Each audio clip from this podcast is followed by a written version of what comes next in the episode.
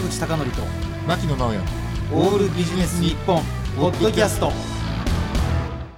坂口孝則と牧野直哉のオールビジネス日本。今日のテーマは暇だから家具を作ってみたようです。ままままままさかの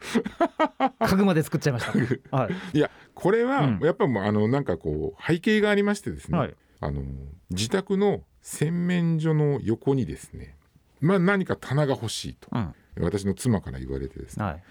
で今ほら家具安いじゃないですか。まあしかもすね今近年で稀に見る家具需要が上がってますしね。そうそう、ですからもう結構いろんな家具屋さんというか、まあ、ホームセンターなんかも含めて探したんですけどなかなかいいこうサイズというのがなくて、うん。でそんなにこだわる前に買ってしまえばよかったんですけどもうどうしてもこのサイズが欲しいっていうことで結構こう探し回ったんですね。で結局いいサイズがなくてどうしようどうしようと。でその洗面所も片付かないしどうしようって言ってる中でふとホームセンターにあるその DIY っていうのコーナーを見た時にこれ自分で棚だったら作れるんじゃないかな、うんと思ってで実際こうやってみたんですね。でやってみたら良かった点やっぱりサイズドンピシャで入るっていうのは気持ちいいと気持ちよくてちょっと満足感がありますよね。だからそういった面ではあの DIY っていうかね自分で家具を作るとかってすごくありだなと思ったんですけど、まあこれはあのデメリットというか冷静になって考えてみると今その一般の家具屋さんで売ってる家具は安いなと思いました。まあそれはそうですねもう、うんあの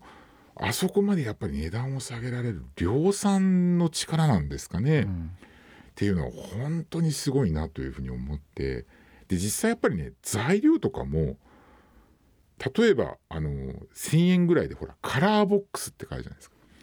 あれは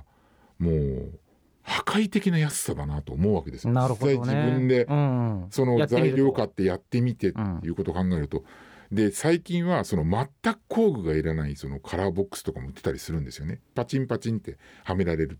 だすごいなと思って。で材料もそうなんですけど意外とかかるのが2つあって1つはねやっぱりぴったりサイズを収めようとするとちゃんとね設計しないといけないんですよ。うん。例えば木と木をどういうふうに合わせると寸法がこう変わるからだから本当に欲しい幅は3 0センチなんだけれども例えば材料的に言うと20何センチにしなきゃいけないとかそういうところがあるわけですよ。うん。そういうのはあのそんなにその製図面に引く必要はないんだけれどもポンチ絵っていうか絵を描いてやっぱりやんなきゃいけないということとあとやっぱちゃんと作ろうとすると道具がいるんですよね。うんまあ最近貸し出ししてるホームセンターもありますそうけどね。そうそうそう、ん。あの貸し出ししてるホームセンターはあるんですけど家具とかだとホームセンターでこう作ったやつをそこで作って持って帰んなきゃいけない、うん。らちょっと大きめのやつだとやっぱり家に工具が必要だなと。ってなるとね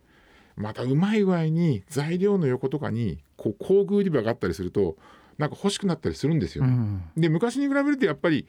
工具っていうのもこう安くなってる部分もあるんですがそれでもやっぱりその工具を買って材料を買ってそして設計に時間を費やしてっていうことは一般の出来合いのものと対比するとやっぱそこら辺なりにこう高いものだなっていうことを実感したんですよね。ただあの満足度ってもう本当にドンピシャでそのサイズがうまくはまったっていう満足度っていうのは市販品ではいられないのでだからまあもう本当ケースバイケースで何でもかんでもまあ家具作る必要なんかないなと思ったんですけど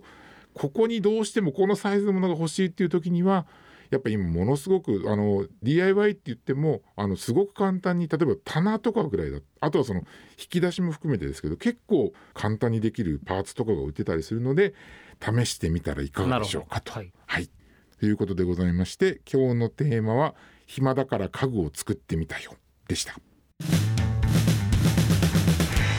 坂口孝則と牧野直哉のオールビジネス日本ポッドキャスト。今回はここまで。次回もお楽しみに